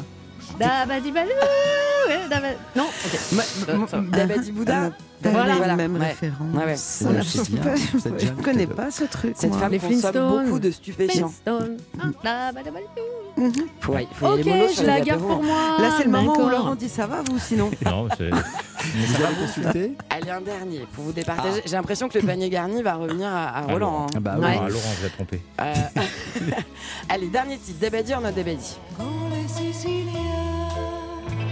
C'est Dalida, ça? C'est Dalida, c'est le clan des Siciliens. Dabadi. Non, pas Dabadi. Ah si, moi je dirais Dabadi. Eh bien, Bérénice, vous avez raison, c'est Dabadi. Ah, Euh, été un titre euh, qui a été signé par Dabadi. Le texte, la musique, c'est Ennio Morricone. Ah. Et c'était pour accompagner la sortie du film policier Le clan des Siciliens avec Lino Ventura, Jean Gabin Et voilà. et Alain Delon. Non, mais le panier garni d'adrénaline et d'estime de soi, je vous l'offre, euh, Roland, parce qu'il n'y a pas de liquide dedans, donc ça m'intéresse pas. On sait que Mathilde n'en veut pas non plus, et Laurent n'a pas le temps. et Roland n'en a pas besoin, Donc puisqu'il a un on matelas repart avec notre petit panier, Stéphanie, vous et moi, et Voilà. on part en enfer. Allez, on y va, avec plaisir, je vous suis. Et donc, ce spectacle, bientôt euh, près de chez vous, on l'a dit, la première date, le 19 février prochain, euh, à Deauville. Exactement, et moi j'aimerais beaucoup y aller, Dabadi ou les choses de nos vies. Oui, mais vous pouvez pas être partout parce que demain on vous retrouve sur Europe 1 à partir de 16h à 17h et puis de 17h à 18h. On sait ce qu'il va y avoir déjà euh On va faire le bilan des victoires de la musique qui ont lieu vendredi. Ah, voilà, qui ont eu lieu hier et donc vous allez tout nous dévoiler demain. Exactement. Merci beaucoup Stéphanie. C'est arrivé près de chez vous, Bérénice Bourgueil. Ah, je sens que vous avez déjà préparé vos petits calepins, vos crayons pour euh, noter les bons conseils euh, d'Audrey, Audrey Merveille, parce que c'est l'heure de parler des tendances et c'est notre spécialiste tendance. Bonjour Audrey. Bonjour tout le monde. Vous allez nous parler de Bonjour Audrey. Chut, chut. Exactement, je vais vous parler d'une super tendance qui est très facile à adopter, c'est la tendance du silence. Roland, lui, connaît très très bien parce que tous les soirs, quand il enlève ses sonotones, il est dedans. c'est pas possible Ah, mais on va vous venez de gagner un mais panier enfin, garni Je remonte d'estime de nouveau Vous étiez pas là quand il a montré son ventre tout à l'heure Ouais, euh, euh. poils et mes J'ai- abdos. ah, je vois que j'ai raté des choses. Il y a, la vidéo aussi en radio. Ah oui, dommage. Alors, Euh, quand j'enlève, euh, oui Oui, oui, si, on peut mettre en, en boucle. D'où ça vient ça, Audrey? Eh bien, ça vient du Covid, enfin des confinements successifs du moins. Il semblerait que les gens, en fait, aient pris goût finalement à l'absence de bruit. Alors c'est vrai qu'il y avait quand même moins de voitures, moins d'agitation, cette impression de villes endormies, c'était sympa, non? Mmh. Alors écoutez, Audrey, moi- s'il y a bien un truc que je retiens, mais de façon positive, c'est et j'ai dit à mes enfants à ce moment-là, écoutez, c'est bizarre à dire, écoutez parce que je pense qu'on n'entendra plus jamais ça de notre vie, c'est-à-dire pas d'avion. Ah, c'était impressionnant. au- au premier confinement, pas d'avion, pas de voiture, pas de camion, pas de rien, un seul bruit, si ce n'est les petits oiseaux. Mmh, les petits oiseaux, d'aller ouais. dans la Creuse, quoi. Oui. Ça Non, s'appelle la campagne, hein, Bérénice. Non, mais même à Paris, c'était comme ça, c'était fabuleux. Non mais oui, même dans non, les mais grandes c'était villes. génial à Paris. Mmh. Génial. Ouais, ouais, euh, franchement, c'était. Ah si, si, moi C'était j'ai vraiment beaucoup mal aimé. vécu. Oui, c'était génial. Ouais, Laurent, Laurent l'a pas bien vécu. Je peux vous dire une chose, c'est que selon l'OMS, les nuisances sonores dues au trafic routier, ce serait quand même responsable d'un million de morts par an, mais pas Eh, des voilà. morts de, enfin, pas, pas des gens qui allaient mal, des gens qui vont bien à la base, qui meurent à cause du stress et de la fatigue que provoquent les nuisances sonores. Très bien. Donc c'est quand même quelque chose, et c'est pour ça que depuis que la vie a repris son cours, on tend à aller de nouveau vers le silence, en s'inventant à la fois des nouvelles façons de vivre et même des nouvelles façons de communiquer. Alors je sais que vous êtes très connectés, donc je vais vous proposer une petite application euh, téléphonique, Alors, smartphone même, ça s'appelle Hello. Et en fait, à la place des textos, ça vous propose d'envoyer à vos proches des petits halos de lumière. Et ces halos représentent vos émotions. Ça s'écrit comment mettre- Ça s'écrit comment, Hello? Parce que Ça s'écrit H-E-A-L-L-O. H C'est E une A contraction 2 de Hello Oui, et c'est une Allo. contraction. Voilà, exactement. Vous êtes tellement brillante. Donc, tellement ce- je vais vous mettre en situation. C'est ce halo de lumière. Oui. Tout à fait. pardon. Je vais vous mettre en situation pour comprendre. Mathilde, par exemple, est Ouais. colère aujourd'hui. Oui. Elle décide d'envoyer un petit halo rouge à Laurent pour lui signifier Hum, Dis donc, je suis grognon. Laurent pourra répondre à Mathilde en lui dessinant un petit smiley. Et si avec ça, Mathilde ne se sent pas mieux, je ne sais pas ce qu'il lui faut. Ah, Voilà, ça m'aurait évité de ça. crier, quoi. En fait, ça m'aurait évité de dire que j'étais en colère. Hmm. En fait, c'est un peu gadget comme truc, mais c'est vrai que le but, c'est surtout d'envoyer des bonnes ondes, ou même, c'est une façon de dire à quelqu'un, tiens, regarde, je pense à toi, mais je n'ai rien à te dire. C'est extraordinaire. C'est vrai. C'est ça. On n'arrête pas de Parce qu'en vrai, si on cherche juste le silence, le mode avion, ça marche très bien aussi. Mais il faut avoir l'application des deux côtés, du coup. Oui, tout à fait. Ah bah Ouais. oui, oui, oui. Il Ouais. faut que. Mais bon, et vous pouvez même vous envoyer des cercles lumineux, des halos lumineux en groupe, etc. Enfin, c'est hyper. mais c'est donc genre. Les jeunes pour- adorent. Audrey, c'est genre pour dire, pour que je comprenne bien, euh, voilà, je suis colère comme vous le disiez, et donc euh, ne, ne me parlez pas. Je vous préviens, ne m'adressez pas la parole aujourd'hui, ou soyez hyper gentil. C'est aussi pour, pour prévenir, non? Non, pas vrai. Ah. Enfin, ça peut être Non. ça, mais en fait, c'est ça- plus une forme de communication non verbale. Donc, Mm. si vous voulez, c'est les gens qui sont qui, qui utilisent ça ont quand même envie d'exprimer quelque chose. Sans finalement le mode d'expression Ah, sans parler, normal qui d'accord. s'appelle Ah. la parole. Tu envoies un, un halo rose, ça veut dire je t'aime en Ouais, silence. Ah ouais, d'accord. Vous ok. allez voir un psy peut-être aussi. Non. Bon, on n'est pas obligé d'utiliser les applications. On peut aussi décider d'adopter des modes de vie euh, silencieux, rentrer dans les ordres, par exemple. Bien sûr, oui, on y pense. Ça, c'est une tendance, Ah, tiens. C'est une très grande tendance. Vous y Et avez sinon, on pensé, peut Audrey juste- Non. Non, jamais. D'accord. Je- Mais j'ai été baptisée Marie, sachez-le. Ah. Pour moi, pour l'église, je m'appelle bon Marie. début. Je m'appelle pas Audrey. Eh Bien, merci pour cette belle information. D'accord. Rien à Vous voir. auriez pu vous appeler Marie Merveille. hein. Elle est étrange. Bah, on va l'appeler. Marie-Audrey. Marie-Audrey tout à fait. On peut s'aménager du temps de silence. Voilà, on- au lieu de rentrer dans les ordres, il suffit Mhm. juste de faire ça. Alors, par exemple, on peut faire des activités gratuites. Et je précise gratuites parce que vu que la tendance du silence est déjà une tendance assez forte, elle est déjà marketée. Donc, on, on trouve à manger et à boire sur Internet et on trouve des choses qui coûtent très très cher. Donc, je dis aux gens, n'allez pas vers ça. Voilà. Donc, on peut faire de la méditation. Ça, c'est gratuit, mais la méditation, c'est pas évident hein, pour tout le monde. Non. Donc, ce qu'on peut faire, c'est qu'on peut faire une retraite silencieuse. Et là, ça se passe comment? On va dans la forêt, on fait des câlins aux arbres, on profite du bruit de la nature, on, fait corps finalement avec cette nature, et on en profite pour se reconnecter à soi et aux éléments. Ça permet de recharger les batteries, ça reste une forme de méditation, et de s'apaiser euh, intérieurement. Et de se faire poursuivre par un ours.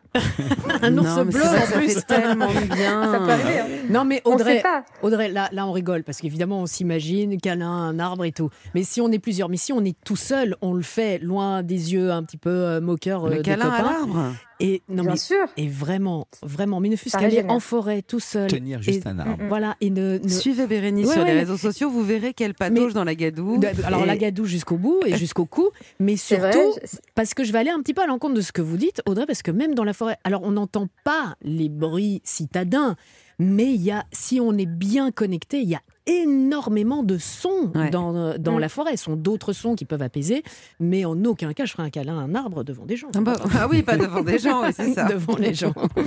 Mais faire des câlins aux arbres, ça s'appelle la sylvothérapie. Exactement. Et c'est très connu maintenant et Mm. beaucoup de gens euh, pratiquent ça et ils prônent les bienfaits en fait de ce genre de pratique.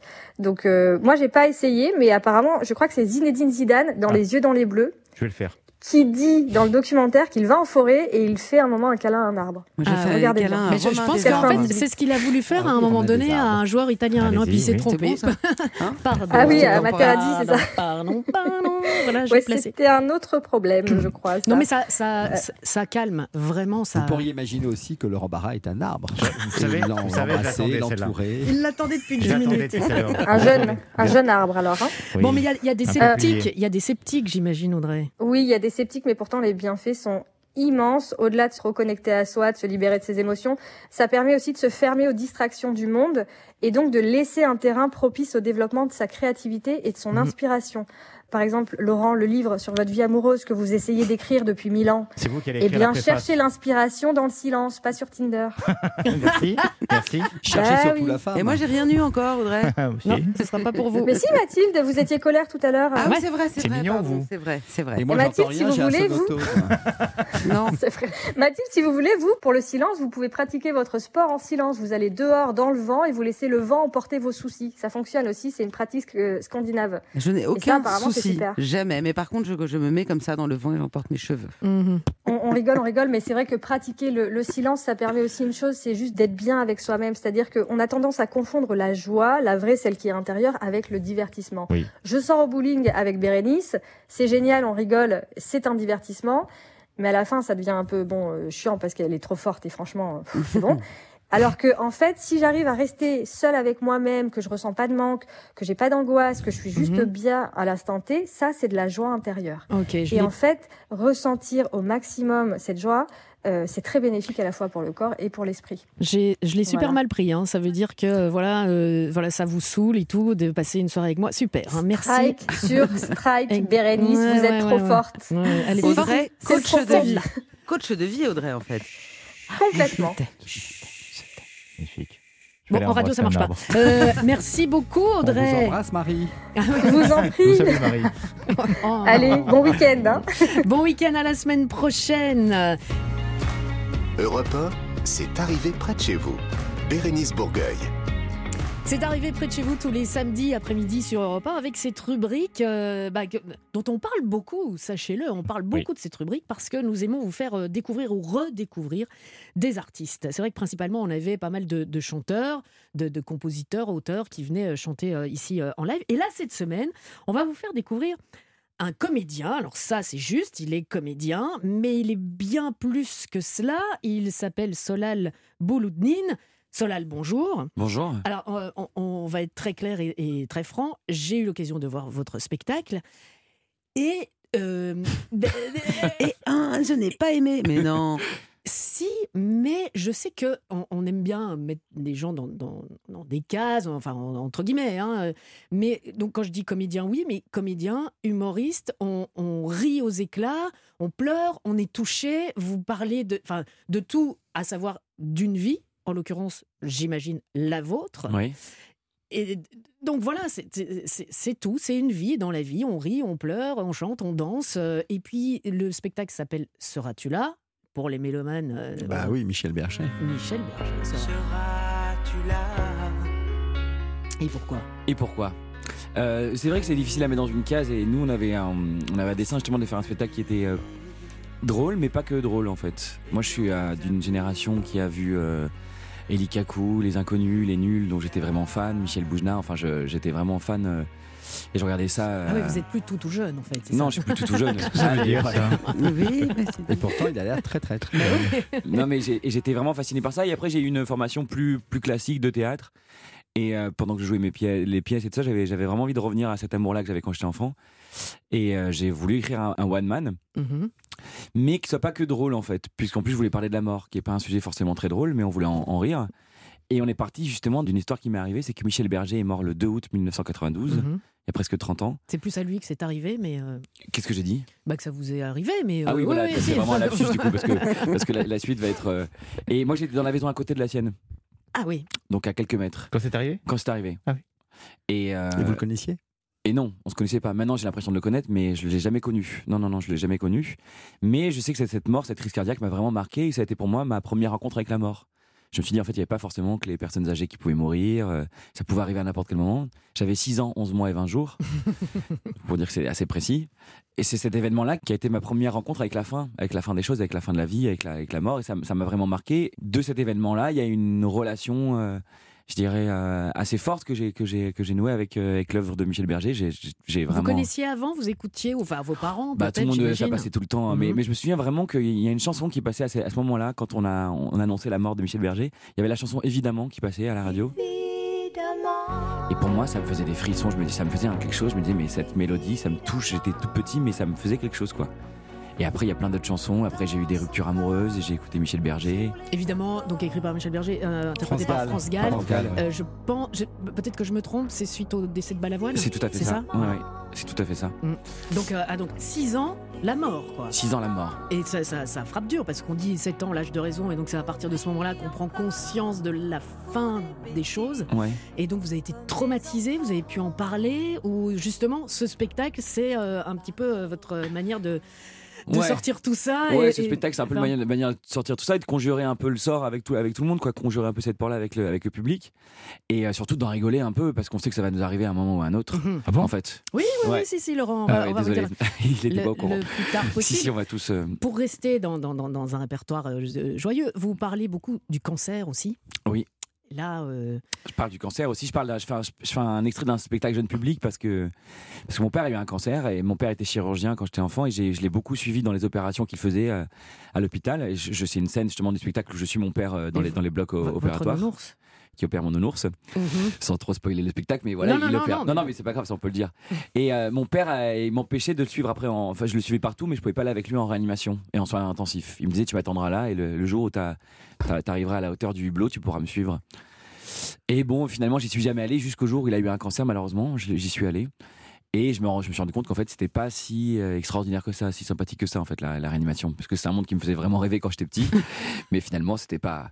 Et je me suis rendu compte qu'il fallait peut-être un petit peu dire la vérité aux enfants, quoi, leur, leur dire dès, dès leur plus jeune âge euh, ce que c'est que le cancer, ce que c'est que la vie. Mhm. Donc on fait un petit cours, euh, Ouais. un petit cours spectacle à l'intérieur du spectacle sur euh, qu'est-ce que c'est que le cancer euh, du pancréas, par exemple, aux, aux enfants. Oui, voilà, c'est c'est super. Non, mais là, justement, quand on est dans la salle, parce qu'on entend les mots cancer, opération, réanimation et tout, ça fait flipper. Et là, là les gens rient et on sent que c'est un rire euh, exutoire. Ouais. Et où ça, ouah, ça fait du bien. On a peur de prononcer dans nos sociétés, de prononcer tous ces mots tabous, de peur peut-être qu'on se chope le cancer si on le dit. Bien sûr, et en, en plus, nous, ce qui est très spécial pour nous, c'est qu'il y a des passages qu'on a vraiment écrits euh, en disant ça c'est drôle, et en fait les, les gens pleurent. Mm.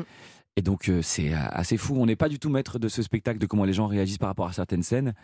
Il y en a qui le trouvent très très touchant, il y en a qui le trouvent plutôt drôle, et Mm. pour nous c'est assez, assez magique ça. Alors quand vous dites nous, c'est parce que c'est un peu le syndrome Alain Delon, parce que non mais vous jouez tous les personnages, hein, c'est Alors ça non, non, je dis, je dis nous euh, parce que je l'ai écrit avec, euh, avec Maxime Nicolas Jack et Olivier Veillon qui nous a, re- nous a rejoint par la suite et François Duguay aussi qui a écrit la lumière et, et la musique euh, du spectacle. Et euh, du coup, on, on- je dis nous parce qu'on est une vraie équipe, j'ai pas Ouais. fait ça tout seul et j'aurais pas pu faire ça tout seul. Rol- euh, Laurent, pardon. Euh, Roland, Laurent, faut arrêter là. On a compris que c'était un spectacle très original. Moi, j'ai beaucoup d'admiration pour les comédiens qui arrivent à aborder des thèmes assez touchy comme la mort, le cancer et tout. Dans quelle catégorie?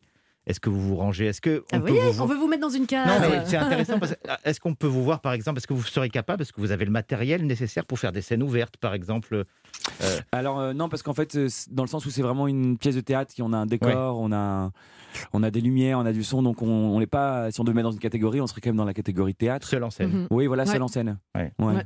Et je peux vous dire qu'il il donne, hein. il, il se donne, mais c'est Ouais. euh, c'est Je suis fatigué. Vous, vous chantez Ah, mais c'est un vrai match de tennis, Vous hein. chantez pas?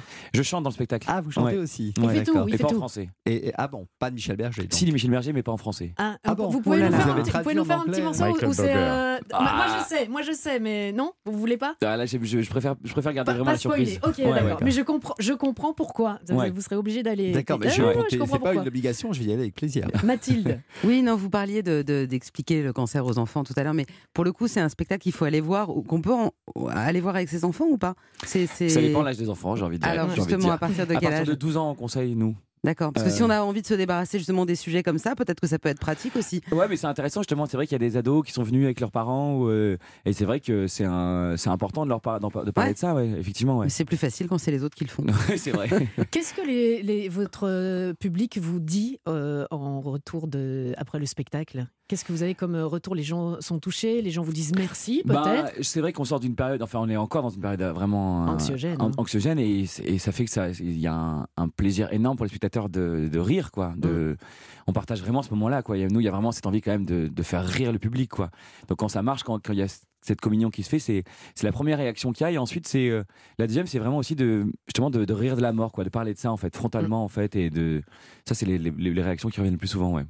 Seras-tu là? Oui, ça fait penser à un titre de Michel Berger, parce que c'est un titre de Michel Berger, mais c'est également le titre du spectacle de euh, Solal Bouloudnine. Vous serez du 8, euh, enfin ça s'est déjà passé, mais jusqu'au 18 février au Théâtre 13 à Paris. Vous serez euh, à l'Est Moselan, vous serez du côté de Dijon, vous serez à Marseille, vous serez euh, à la Comédie Poitou-Charentes, Centre Dramatique National. J'imagine que vous avez un site internet, tous les réseaux sociaux qu'il faut pour vous suivre et pour réserver Ouais. nos places. Il y a un site seratula.com si on veut s'informer sur les dates et sur les et sur la suite ouais.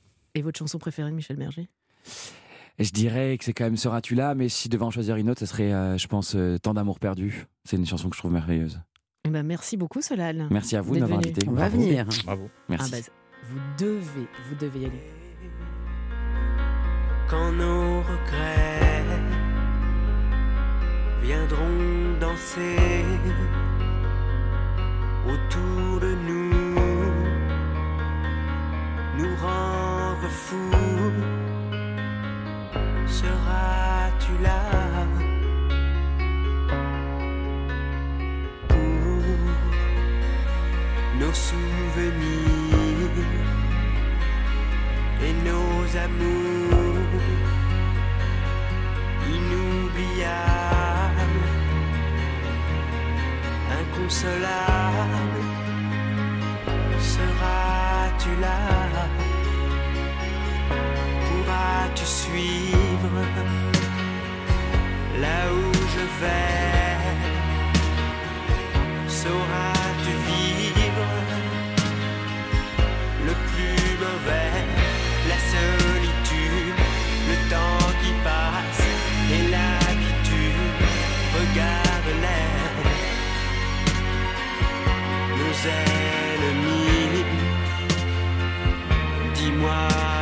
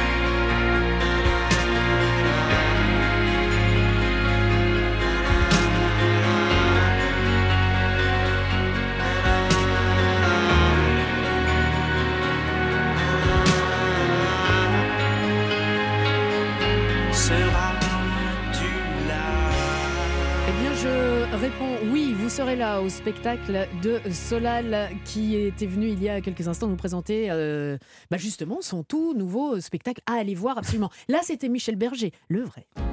Europe 1, c'est arrivé près de chez vous. Bérénice Bourgueil. Bon, bah, c'est la dernière partie de l'émission. Déjà. C'est l'heure de C'est là, jouer. on repart avec des cadeaux. Ah non, mais Moi, pas j'ai n'importe demandé quel à, cadeau. à mes enfants de jouer normalement. Enfin, on va voir si Oui, mais bien sûr, bah, c'est d'ailleurs eux qu'on va accueillir, évidemment. Vous Ouais, savez, c'est ça qu'il Ah, faut bah, ça qu'on se- fasse, ah, bah, bien sûr, on Bah ça. thalassothérapie. Mais euh. évidemment, vos enfants qui se sont euh, inscrits via le compte. Instagram d'Europe 1, ou qui sont inscrits directement au standard en appelant le 3921, ou qui se sont inscrits via le club Europe 1 sur le site europe1.fr. C'est ce qu'ils ont fait, vos c'est ce enfants. qu'ils font toutes les semaines. Bah, évidemment, et c'est ce qu'ils vont évidemment. Euh, J'étais sur, en rivière la semaine dernière, moi. En Voilà. rivière, vous fait En rivière. En. Ils ont gagné, ils ont un drôle de rivière. cadeau. hein. Et euh, vous serez en diamants. peut-être, Thalasso Valdis Resort, un séjour de deux jours où vous allez pouvoir prendre le temps de penser à vous. Et on a besoin de ça. Vous aurez des soins de remise en forme, des massages dans l'un des quatre Valdis Resorts, euh, hôtel Thalasso et Spa de Bretagne, de Loire-Atlantique ou de Vendée. Vous pouvez choisir. Eh bien oui. D'un côté, il y a Florence. Tant, tant, tant, tant. Oui, bonjour, Florence de. Nîmes. Bonjour. Florence. Oh, bonjour. Florence, si vous gagnez, vous allez avec, euh, avec qui? Avec Roland. Voilà, c'est ça. Avec son père. Avec son père, c'est normal. Avec qui, Florence? Vous savez déjà ou vous préférez Euh, garder? Oui, avec Philippe, euh, mon compagnon. Ah, bon. Dommage. Bon, c'est mon champ, moi, je peux rien faire. Dommage. Bonne chance à vous, Florence. Bonjour, David. Salut Bérénice, salut Mathilde, Laurent et Roland. Ouais, c'est ouais, pas ouais. facile à dire. hein, On est Laurent cool. Ah, bah, vous êtes d'accord avec moi. Eh Est-ce ben. que c'est quoi votre deuxième prénom, Laurent? Euh. Jean. Jean? Ouais. Hmm. Et vous, Roland? Barnabé. Barnabé. C'est une émission pour Bah les oui. jeunes. Mais Barnabé, j'aime bien, moi. C'est vrai? Mais oui, j'aime bien Barnabé. Non, Arrêtez. Barnabé, vous aimez bien? Mais évidemment que j'aime bien Barnabé. Tout ça pour vous, vous, vous débarrasser de moi. Mais parce que Non, c'est c'est bien, Barnabé. Non, David Roland a et dit- Laurent, c'est vrai que Laurent. Roland, Laurent, Mais on voilà. Barnabé. C'est dit. Barnabé, Mon chou, mon chéri, je sais pas pour moi. Bah, pour David, c'est compliqué de vous appeler mon chéri. Bah oui, c'est ça. Maître. Barnabé. Euh, Bah, c'est mon fils. David, David, vous avez entendu le cadeau quand même. Mais je suis hyper tendu, j'ai besoin de me détendre. Ah bah voilà, c'est ce que je me disais. C'est pour ça dit des bêtises. 8 soins Thalasso prévus hein, quand même. Donc euh, allez-y. Alors on vous a posé une question hors antenne et le plus rapide ou la plus rapide, C'était vous, David, et c'est donc vous qui allez commencer avec cette première question. Allez, direction le Finistère, où deux gendarmes en plein contrôle routier se sont vus offrir un cadeau particulier. Je vous pose la question, évidemment, lequel? A. Deux éclairs pâtissiers ou B. Des contraventions non réglées Mhm. Moi, je crois que j'ai une idée. Non, c'est quoi, Mathilde? J'ai l'impression d'avoir vu passer une histoire d'éclair comme ça. Une histoire d'éclair. Vous, vous, vous, aussi? aussi, ouais. David, vous dites quoi? Barnabé, Barnabé, Bah, moi, je dis bah, Non. des éclairs, euh, des éclairs. Des éclairs. Pourvu que ce soit la bonne. Eh là là là là là là, Ah. Mathilde, c'est une bonne réponse. Oui. Deux gendarmes à moto étaient en opération de contrôle de la vitesse sur un, un pont dans le Finistère. Et puis un homme est passé une première fois devant eux pour se rendre à la déchetterie. Enfin, on est dans le, dans le détail. Oui, hein. oui. Et puis alors, à son retour, je ne sais pas où il les a trouvés, mais l'automobiliste s'est arrêté devant les gendarmes. Alors, non pas parce qu'il avait commis la moindre infraction, mais pour leur apporter deux éclairs au café en disant qu'il était très content du travail réalisé par les forces de l'ordre. C'est quoi un ce bon faillot Quel faillot. Mais non, mais je, voilà, s'il se sentait en sécurité, s'il était content. Hop, un petit éclair. euh, Ouais, ouais, il prévoyait ouais, sa ouais. sortie du lendemain soir, Ouais. surtout, à mon avis. Bon, ça vous fait déjà un point, David. C'est Florence. l'essentiel. Oui. Direction les États-Unis, en Californie, où une religieuse a détourné l'argent d'une école. Une religieuse de chocolat aussi. Non, mais pour faire quoi? A, pour jouer au casino, B, pour en faire profiter toute sa famille. Aïe, aïe, aïe, aïe. Ah là là. On est horrible parce que là, c'est on le sait pas. Moi, je c'est crois que ce serait. J'irai le casino, Moi moi. Euh, tout le monde dit le casino. On dit rien. Euh, le casin, eh bien, c'est une bonne réponse. Oui. voilà. Sœur Mary Margaret Crupper, c'est son nom, est principale de l'école catholique privée à St. James à Torrance, au sud de Los Angeles. Elle a détourné pendant des années les chèques, je ris, mais c'est pas drôle, bon. et euh, autres versements destinés à l'école pour financer ses vices cachés. En tout, elle a détourné plus de 800 000 dollars Ah oui, des même. caisses de l'école. Son avocat, Bah oui. Maître Barnabé, a plaidé une addiction au jeu de hasard et demandé que sa cliente soit autorisée à purger sa peine dans le couvent où elle est cantonnée depuis la découverte de ses malversations. Ah, C'est bien. Bah, c'est une addiction, c'est une bah, maladie. une. Allez, un point pour vous aussi, Florence. David, une Canadienne a fait une découverte surprenante dans le coffre de sa voiture. Laquelle? A. Elle a découvert un butin d'un million de dollars. Ou B. Elle a trouvé un homme nu qui était là depuis trois jours? Je, Je crois que je sais aussi, bah, moi. quand même, euh, Laurent Je pense que c'est la 2. L'homme Ouais. nu. euh, du L'homme nu bonjour. Un homme nu. Complètement nu. Euh, David. Euh, euh, Le million, le million, le million. Ou l'homme tout nu, l'homme tout nu, l'homme tout nu. un homme tout nu en voiture, c'est c'est- bizarre, ouais, c'est Trois bizarre. jours, Mais je crois que j'ai vu ça aussi. Trois jours. Bah, un homme nu, alors. Un homme nu Bon, je vous Bah raconte euh, l'histoire rapidement, et encore quand je dis rapidement. Donc vous avez raison. Hein. Bethany, oui, c'est une bonne réponse. Bethany Cocker a posté euh, son histoire sur TikTok pour raconter qu'elle a commencé à remarquer des choses anormales dans sa voiture le samedi ce matin-là, après une soirée bien arrosée. Elle trouve ses sièges couverts de boue. Alors, c'est au Canada, on verrouille, on verrouille jamais ses portières euh, au Canada. Elle suppose qu'une personne sans abri bah, est montée à bord pendant la nuit. Alors, elle nettoie les sièges et pendant tout le week-end, euh, ainsi que le lundi, elle utilise sa voiture pour aller faire le plein, pour aller faire les courses, sans avoir eu besoin de mettre quoi que ce soit dans son coffre. Et depuis le samedi, elle prend soin systématiquement de fermer du coup euh, ses portières. Alors elle continue de remarquer des choses anormales et c'est seulement le mardi qu'elle a compris ce qui se passait. Elle était garée sur un parking, elle ouvre sa portière en revenant d'un magasin et elle entend vous pouvez me laisser sortir de l'arrière de sa voiture. Moi, je serais flippée à mort. Elle appelle alors la police et lorsque les agents interviennent et ouvrent le coffre, il y a un homme qui sort entièrement nu. Il donne son nom. Les policiers, les policiers découvrent qu'il s'agit d'un homme porté disparu depuis le samedi. Et donc, elle comprend que l'homme s'était réfugié dans sa voiture ouverte dans la nuit du vendredi au samedi, mais il est resté enfermé pendant les trois jours suivants, puisqu'à chaque fois, elle fermait euh, sa portière. Et puis, Ah. elle, euh, voilà. Alors, on ne sait pas s'il s'est endormi ou s'il préférait rester silencieux. euh, Mais pendant- pourquoi il était nu, Et pourquoi il surtout est nu, oui. Eh ben, ça, c'est une autre histoire. Voilà. Oh bah zut, on saura jamais. Bah, c'est l'adultère. Il était, il est sorti de, de chez sa ah, maîtresse. pas bête, c'est l'avocat qui parle pas tout de suite. l'histoire. Ah oui, c'est généralement Il- sur le balcon, mais là, c'est dans le coffre il de est la sorti voiture. Et du coup, il a, pas, il a, il a eu Il s'est peur fait que Marie le- poursuivre le et il s'est caché là-bas. Ouais. Allez, un point supplémentaire pour vous. Florence, en Oui. Suède, des corbeaux ont été éduqués pour faire une tâche Je précise. sais, Florent. Ah oui, on Alors, sait. A. Ramasser les mégots de cigarettes pour nettoyer les rues. Ou B. À faire la circulation. Alors, si On vous... dit rien. Non, vous ne dites rien. D'accord. Ah bah non, mais dites on a aidé Non. David. Mais Mais on devrait l'aider aussi. Euh, pour faire. euh, Si vous avez Pour écouté faire la l'émission- circulation. Si vous avez écouté l'émission la semaine Ah dernière. non, non, les mégots de cigarettes Voilà. alors. Vous avez Voilà. écouté l'émission la Par semaine exemple. dernière et Voilà. c'est une bonne réponse. C'est vrai, Mathilde, on avait, été, on avait aidé euh, Ah, David. David. Corvid Maintenant, Cleaning, une start-up locale qui a appris à des corbeaux à ramasser des mégots de cigarettes. Alors, euh, égalité partout. Nous allons donc, enfin, forcément, l'égalité, elle est partout. Je vais vous poser une dernière question. Vous allez répondre chacun à votre tour et celui qui sera le plus proche de la bonne réponse sera le grand gagnant.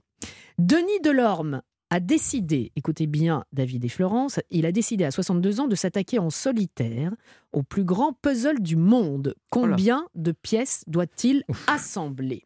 Florence, je vous écoute. Alors, plus grand puzzle du monde. Euh, alors, je vais dire euh, autour de euh, Allez-y. 50 000. 50 000 pièces de puzzle, c'est énorme. Moi, je dirais David 5000. Moi, je dirais 53 000. 53 000. Ah oui, d'accord. Euh, il a jusqu'au 30 juin. Ouais, bah, je prends toujours 30 ans, euh, Boring. Eh bien, eh bien là, franchement, vous, vous m'épatez. Il m'épate, il m'épate, il Ah oui m'épate. Ah bah oui, Florence et David, la bonne réponse étant 54 000. Oh, c'est vous, David, bien. qui vous rapprochez le plus de la bonne C'est réponse. vous qui tapez le plus vite sur Internet.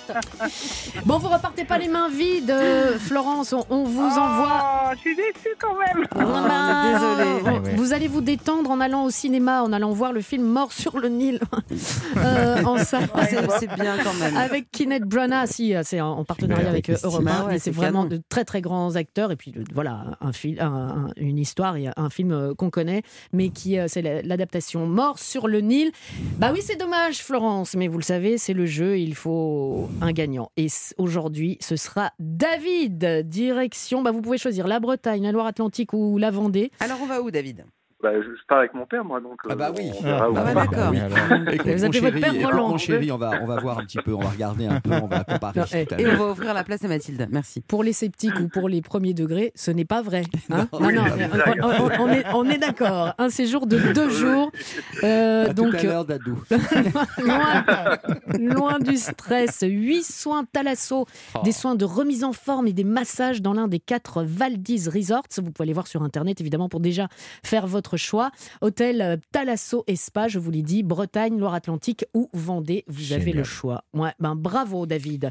Et bravo aussi à Florence, qu'on oui, embrasse bien fort. oui. Et vous qui nous écoutez, ça vous a donné envie, évidemment, de repartir avec ce genre de beau cadeau. Un autre très beau cadeau la semaine prochaine. Le petit conseil du jour, c'est vous inscrire là, maintenant, tout de suite, via, euh, pourquoi pas, notre répondeur 3921 ou sur les réseaux sociaux d'Europe. Allez, c'est le moment de se quitter. On a passé un bon moment là. Comme on s'est bien amusé. euh, On a, on a appris des choses. Oui. Et puis on a pu euh, offrir de jolis cadeaux et découvrir de euh, sympathiques comédiens comme euh, Solal. N'hésitez pas à aller voir Ouais, son ouais. spectacle Sera tu là. Nous, on sera là samedi prochain. Hmm.